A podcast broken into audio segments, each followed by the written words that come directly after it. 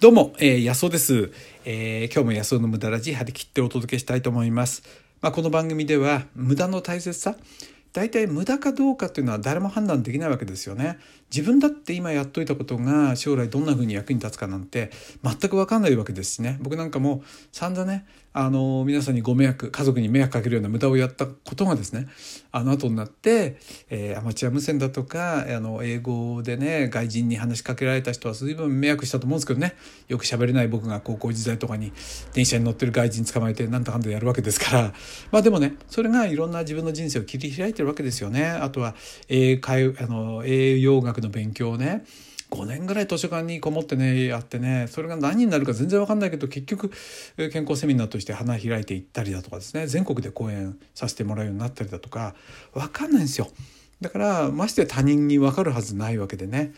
そのためにも最低限まずね生きていくためのね最低限必要なことだけをさっさとこなしちゃって早くねちょっと無駄と思えることにあのこう投資できるようになる。投資ってお金って意味じゃないですよ。いろんなエネルギーをねお金ももちろんいいんですけど、えー、そういうふうにしたらいいんじゃないかっていうねメッセージをあるこれお話ししてる。まあそういう番組なわけですよね。世の中が合理的ってことばっかりにいく。てますから、まあ、これがね合理的ってことだけは最終的にやってると積んじゃう要は出先がなくなって出口がなくなっちゃうとこにたどり着くと思うんですよね。っていうのはみんなが合理的なことを目指してますから結局最後の戦いはレッドオーシャンになっちゃう仲あの競争相手がいっぱいいる世界になっちゃうと思うんですよね。無駄っていうのは競争相手がいないとこに行くこう動きですからね。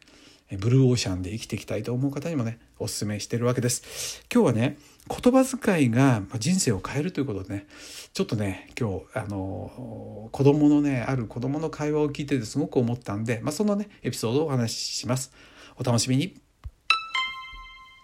はい。まあね、犬の散歩してたんですよ。まあ、朝晩僕はうちのトラちゃんっていうね、えー、柴犬14歳の連れてくんですけどね、まあ、行きはよいよい帰りは怖いで 行きは元気に行くんですけど年なんでね帰りはもうヨタヨタになってくるんですよね。で今日の夕方も6時前ぐらいだったかな夕方ね。まあ後半なんでよたよた歩いていて僕が引っ張り引っ張り行きはねトラちゃんが僕を引っ張り引っ張りなんですけど 帰りは僕が引っ張り引っ張り行って時々は抱っこしながら帰ってくるんですけどね、まあ、そんな時にちょうどね、えー、と住宅街静かな住宅街で道路でサッカーをやってる56歳のね、うん、小学校上がるかどうかってぐらいの子たちが男の子がサッカーやってたんですよね面とこう2人でね。ま大してそんなうまいわけじゃないけど、まあ、格好だけはなんかこう上手そうな格好であのなんかねウェアみたいの着ちゃってねちょっとサッカーっぽいもん着てやってたんですよね。で可愛いなと思って僕は、まあ、犬が怖いとかわいそうだろうからと思って、えー、道路の端の方を通ってね行ったんですよね。そしたらそこのその10メーターか15メーター過ぎた時子供たちからねお父さんがボール持ってあのちょっと横の道から出てきてですねで僕の顔を見たんで顔があったんで向こうはねにっこり笑って「こんばんは」って言ったんですよね。で僕もちょうどねあのこう会釈をしようと思ったとこだったんで「あどうも」って言ってねでそのお父さんはその子供のところに近づいてった時に子供がね「あのおじさん何やってんの?」って言ったんですよ。でもその瞬間にこれはね「おじさん」という言葉を使っていいかどうか多分ねその適正かどうかが疑問を持ったんですよね。っていうのは僕が振り返ってにっこり笑ったんでまずいと思ったせいかねあのおじさん何やってんの？あの人何やってんの？って間髪を入れず入れ替えたんですよね。これを見てねここのうちの家庭教育は相当こうレベルが高いなと思ったんですよね。大体僕に知らない僕に挨拶に笑顔で挨拶するぐらいのお父さんですからね多分ねコミュニケーション能力が非常に高いと思うんですよね。でこの例えば「あの人」っていう言葉？おじさんあのおじさんでもいいですしあのおっさんでもいいですしあの方でもいいですし、えー、あの人でもいいし、まあ、いろんな言い方がありますよね。でそれによってこう細かいグラデーションがあるわけですよね言葉のそのひだっていうかな何ていうかなトゲがあったりあるいは冗談っぽくなったり場合によってはねその条件によってねで彼はその判断がつかないっていうふうに判断したんでしょうね。あのおじさんってものが適切じゃない可能性があるって多分ね察したんだと思うんですよ。ですぐさしあの言葉を入れ替えてあのあのあの人って言ったんですよ。まさかあの方っていうのもちょっとフォーマルすぎますよね。だからすごくいい言葉に入れ替えたんで僕はねあのちょっとねもう一回戻ってねいや言葉遣いがよくわかるねって褒めてあげたいぐらいだったんですよ。今度会ったらちょっと褒めてあげようかなと思う思うんですけどね。お父さんがいる時の方がいいないない時に話しかけると不審者かと思われてねあのまずいですからでもねこれで思ったんですよやっぱりねこうやって言葉遣いが細やかにできる人っていうのは相手の気持ちだとかってものを察してるわけですからこういう人っていうのはやっぱり人にいい印象を与えますよね。でいい印象を与えると人って近づいてきます例えばじゃあ車でどっか行くって言っても席がいっぱいだと、えー、多分5人乗りの車に4人人が乗っかっちゃっててって言った時でも気に入られてる人だったらちょっと狭いけど乗ってくってことになると思うんですよね。ところがそのなんとなく言う言葉が適切じゃないとやっぱり相手にいい印象を与えないことが増えてくるでしょうね。まあ顔見知りだったらそんなこともないでしょうけど初対面の人だとかって言ったらなんとなくこう遠慮あの遠ざかろうとしますよね。で怖いのは静かに人は遠ざかっていくもんなんですよね。まあ、僕も静かに遠ざかられてる可能性もありますけどねそれは分かんないですけどもあの可能性があるわけですよ。でも言葉遣いがその育てたと相手の立場ってものを察することができないとやっぱりねこの静かに遠ざかる人って増えると思うんですよね。そうすると何かというといざという時に例えば車に、えー、ちょっといっぱいなんだよって断られる方に入っちゃうっていうかなになっちゃったりだとかこれは例えですよ車だけじゃなくていろんなところでせっかくならあの人もっていうふうに声かけてもらえない？そうすると世間一般の一般受付の方に並ばなきゃいけなくなるわけですよ。やっぱり仲のいい人っていうのは特別入り口がありますよね。あのエコひいきってもあるわけですよ。でエコひいきが全然されてもらえなくっていつもその他一般っていうところに来るそうするとなかなか人生をこう切り開いていくっていうのは競争が激しいですからね。厳しいと思うんですねだから知らないうちにある人はこういろんな縁を作っていくしある人は、えその他一般になっていくということですよね。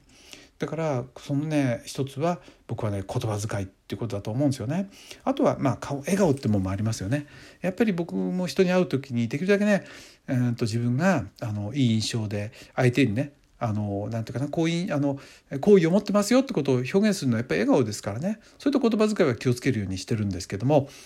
えー、その中の一つやっぱりね言葉遣いっていうのはもうこのね5歳5歳でこれができるってことは5歳ぐらいでできるってことはきっとね3歳とかそういう時からそういろんな話を家でやってるんでしょうからね。一番の教育じゃないでしょうかね。と思ったわけです。なのでねあのあじゃあどうしたらねどうしたらその表現力を、えー、バリエーションをいろいろ持てるようになるかっていうとやっぱりそれは本を読むだとかそれからいろんな人の話を意識して聞く。あこういうふうに表現するんだとかねあのちょうどねあの市議会議員選挙があの昨日終わったんですけどそのね応援演説に来てる僕は僕はまああの応援してた同級生がいるんですけどね同級生が出てたんでそこに応援演説に来たあの国会議員のねスピーチがなかなかね上手だったんですよね。僕はその人を支持してるわけじゃないですけどあこの人が選挙にこうやっぱり通るっていうのはこの表現力っても随分あるだろうなと思って多分ね意識してそれを使ってるんだと思うんですよね。どういう言葉がやっぱり人にね好感を与えるかっていうことをね。だからあの僕はねやっぱ言葉に意識してるんでその人の工夫してるのがこう見えてたんだと思うんですよね。だからまずね人の言葉があのいい感じの人はどういうふうに言ってるかとか悪い感じの人っていうのはこういうことを言葉で使うなとかちょっとねあの言い方をこう今日からね心がけたり人の言葉もこう見るようにしていくと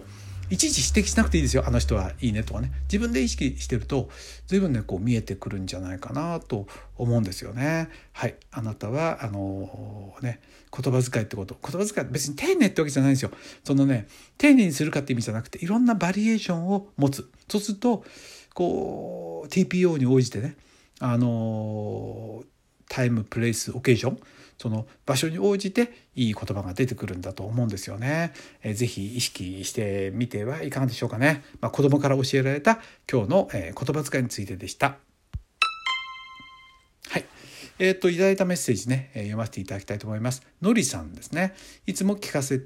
て楽しみに聞かせてもらってます。先日カナダ遠征を終えて日本に帰ってきました。そうそうそう。122話でねあの英語のことで質問もらったんですよね。122話。よかったら聞いてみてください。安尾さんの英語に対する考え方を取り入れたおかげで英語に対する苦手意識がなくなりホームステイ先や試合会場でたくさんの人に自分から話しかけることができました。